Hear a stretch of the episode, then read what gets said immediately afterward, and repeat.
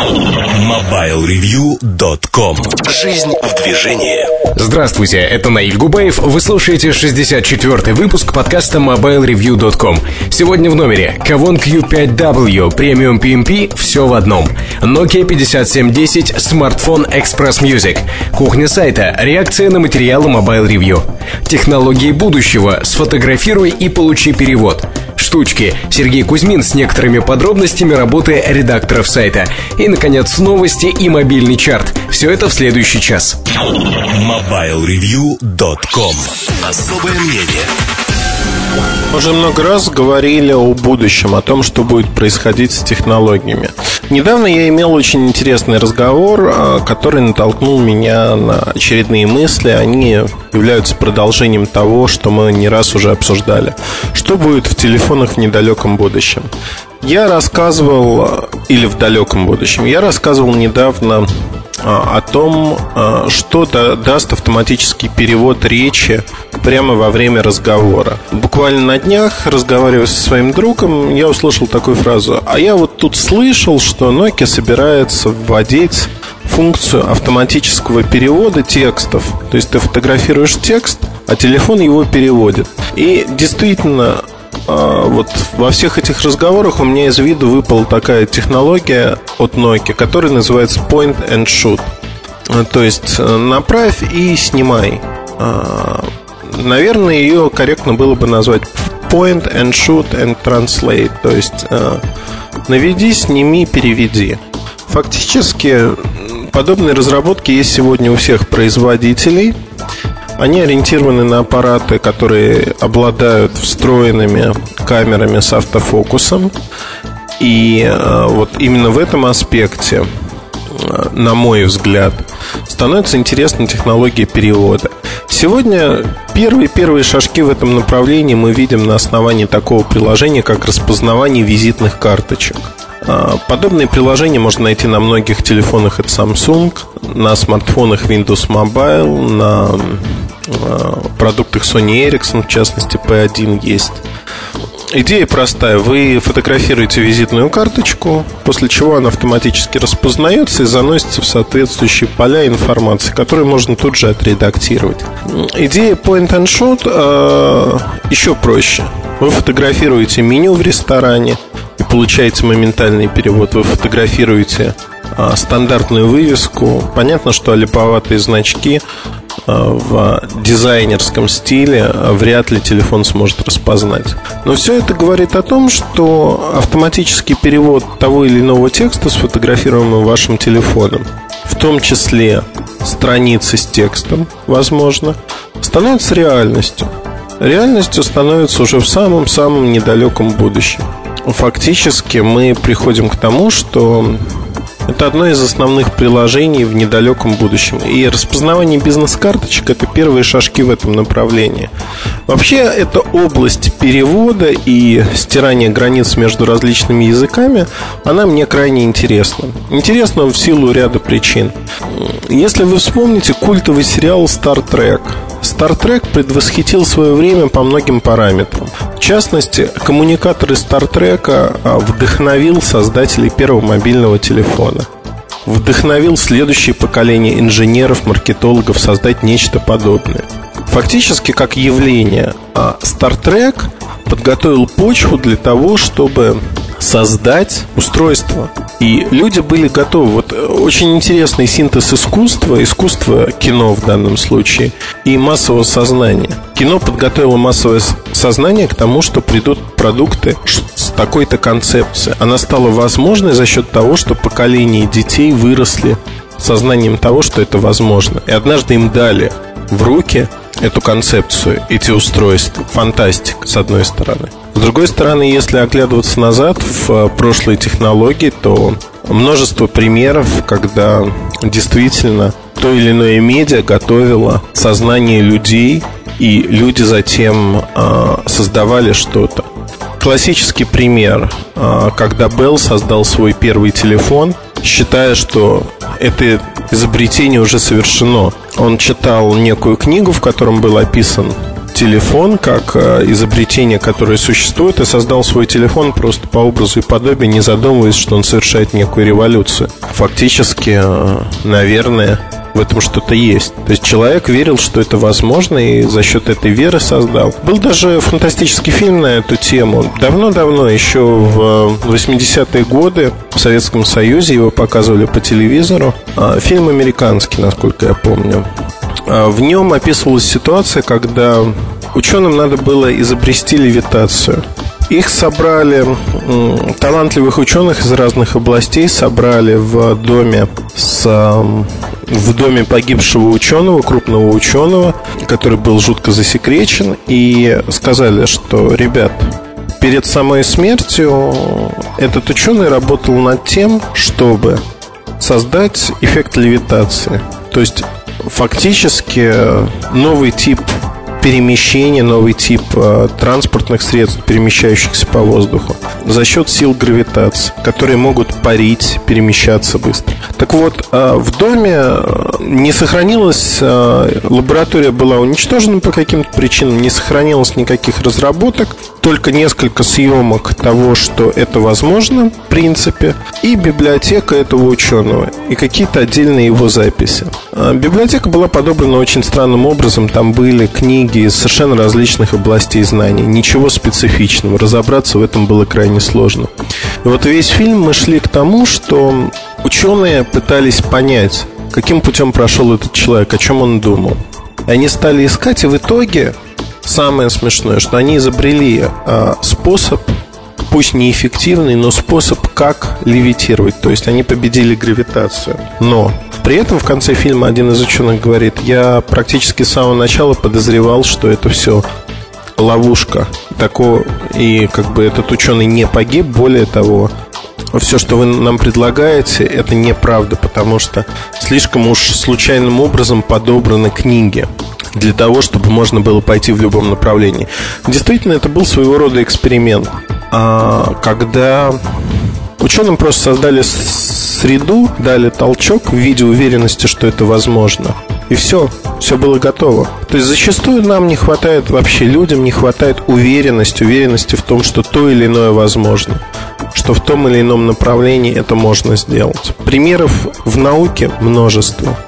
В реальной жизни тоже множество. Очень тяжело раздвигать горизонт, очень тяжело быть первым в той или иной области. А зачастую люди, способные быть первыми, их много.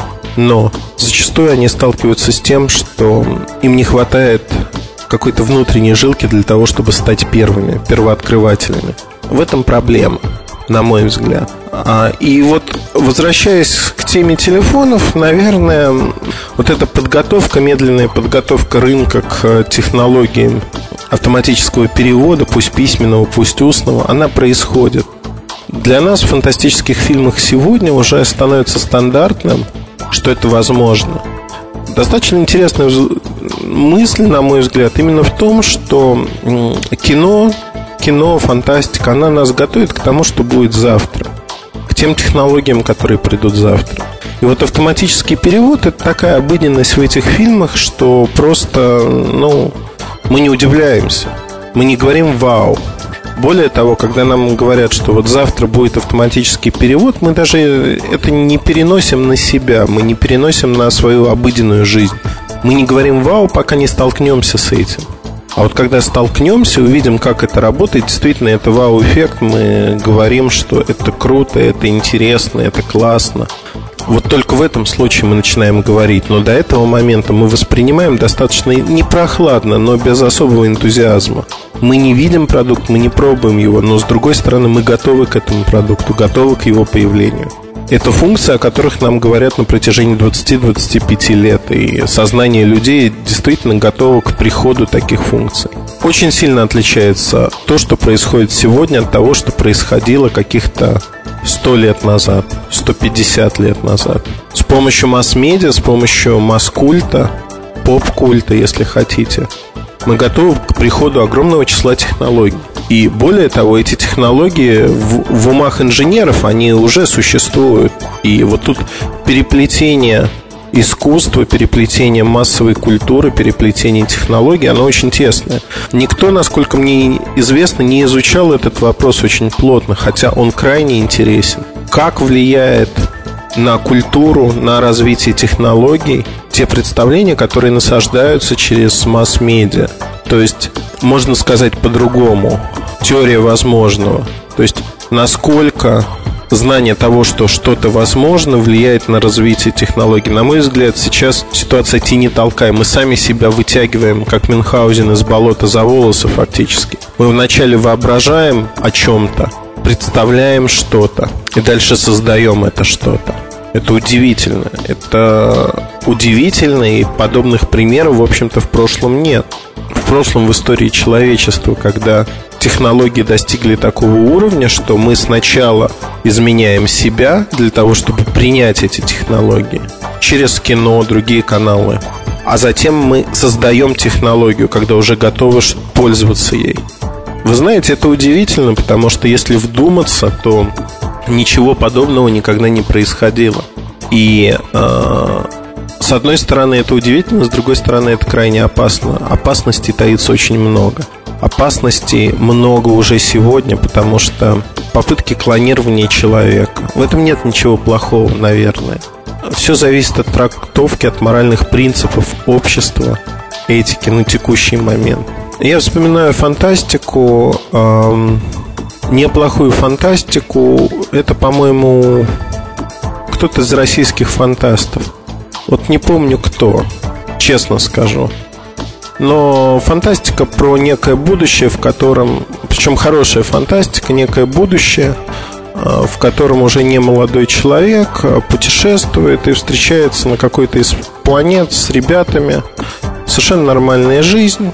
У них пионерский возраст какой-то некий например, да, и они вечером сидят у костра, а потом двое парней с девочкой уходят и занимаются любовью где-то в кустах, там, ну, условно говоря.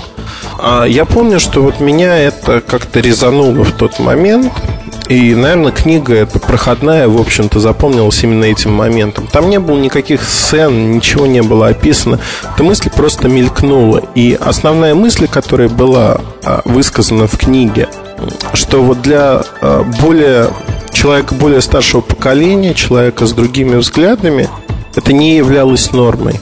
Это вызывало некое отторжение, неприятие, если хотите. Вот, э, наверное, в моем случае, почему мне запомнился этот факт? Э, тоже некое раздражение, которое остается жить, что это неправильно. С позиции если в обществе все живут так, то, наверное, моногамия будет неправильной. С позиции общества, в котором все живут иначе, наверное, такое поведение нельзя осуждать. То есть всегда надо смотреть на относительные стандарты. И вот тут а, массовая культура, она создает и другие аспекты, что безболезненная эвтаназия для безнадежных больных, она норма. Она должна быть. Не знаю, честно скажу, должна быть или нет. А, вот в телесериале Discovery о будущем 2057, который я уже упоминал в одном из подкастов. Наверное, там показано, как по страховке человек получает практически полное лечение, замену органов, но при этом он должен соблюдать очень жесткий график дня, тренировок, жизни, того, что он ест, того, что он пьет. То есть фактически, если брать вот этот сериал за основу, нас уже готовят к тому, что в будущем такие социальные институты возможны. Я не уверен, что они нравятся мне. Я не уверен, что они понравятся моим детям. Возможно, через 3-4 поколения это будет нормой. Но нас уже готовят к этому, пусть неосознанно. Это самоорганизующийся организм, если мы говорим про человечество. И сегодня мало кто осознает, что вот масс-медиа, она определяет технологии, технологии будущего. Все мы живем в мире, когда реальность и вымысел слишком тесно переплетены. Если говорить про технологии, то однозначно. Армагеддон. Очень популярный фильм. Хотя фактически описана вполне реальная ситуация. Другие ситуации, которые моделируются в вымышленных мирах. Они более-менее реальны. До событий 11 сентября был фильм, в котором а, примерно подобный сценарий описывался. И потом это произошло на самом деле. Фактически те, кто занимаются психологией или успешные спортсмены, знают, что внутреннее представление того или иного действия, той или иной ситуации помогает прожить эту ситуацию. Для спортсменов это просто представление в уме того или иного движения, тогда оно становится лучше. Для а, тех, кто попадает в экстремальные ситуации, это проигрыш возможных вариантов, когда мозг в итоге в реальных действиях начинает проигрывать один из вариантов, который вы рассматривали ранее. То есть фактически, почему интересно кино? Кино это суррогат, это жвачка, которая предлагает варианты. И многие люди выбирают тот или иной вариант, в том числе для приложения своих умственных сил, для развития той или иной технологии. Но так, начиная говорить о средствах перевода, автоматического перевода, мы ушли немножко в другую степь и поговорили о том, как сегодня технологии переплетены с вымышленным и реальным миром. Наверное, не всегда мы задумываемся об этом, не всегда мы считаем... Ну, кто-то считает фантастику совершенно глупой вещью, кто-то считает вот такие вымышленные фильмы о будущем тоже не тем. Но сегодня, как ни странно, мы живем в техногенном обществе, и вымысел и реальность уже де-факто переплетены. Мы живем сразу в двух мирах. И выбрать наилучший из этих миров – наша с вами задача. Но главная наша задача заключается в том, чтобы из всех возможных вариантов развития событий выбрать те, при которых нашим детям будет жить наиболее комфортно и хорошо. И при этом их ценности вытекали бы из того, во что верим мы, из того, что близко нам, а не были бы диаметрально противоположными. Тогда общество будет развиваться неплохо, гармонично. В ином случае без потрясений не обойтись, и не факт, что эти потрясения приведут к каким-либо хорошим последствиям для всех нас. Но вот такие мысли, наверное, я буду очень рад, если вы поделитесь своими соображениями на эту тему в нашем форуме. Сразу оговорюсь, что хотел рассказать немножко больше, но ограничусь пока этим. Просто в силу того, что сказать есть что, но хотелось, чтобы эти мысли, они остались именно про влияние культуры, массовой культуры, взаимовлияния и технологий. Наверное, вот так. Спасибо. MobileReview.com Новости. В СНГ продан 10-миллионный DECT-телефон Panasonic. Об этом заявило российское представительство компании. Бренд Panasonic присутствует на рынке телефонных аппаратов стандарта DECT с 99 года. Panasonic занимает около 50% рынка дектовых телефонов в России и СНГ. Представители компании отмечают, что в ближайшие три года рынок беспроводных телефонов стандарта DECT продолжит рост. Ожидается, что ежегодный прирост рынка в 2008-2010 годах составит 6-10%. Оператор МТС объявил о начале пилотного проекта по мобильной рекламе в ММС-формате. В случае согласия участвовать в акции, абонент каждый день бесплатно будет получать ММС-сообщения с развлекательным контентом и баннерами с рекламой товаров. Приглашение к участию в проекте получит порядка 50 тысяч абонентов МТС, активных пользователей ММС-сообщений в Москве, Центральном федеральном округе, в Сибири и на Урале. Среди целей пилотного проекта – оценка эффективности мобильной рекламы и отработка различных технологий рекламной коммуникации. MobileReview.com Жизнь в движении.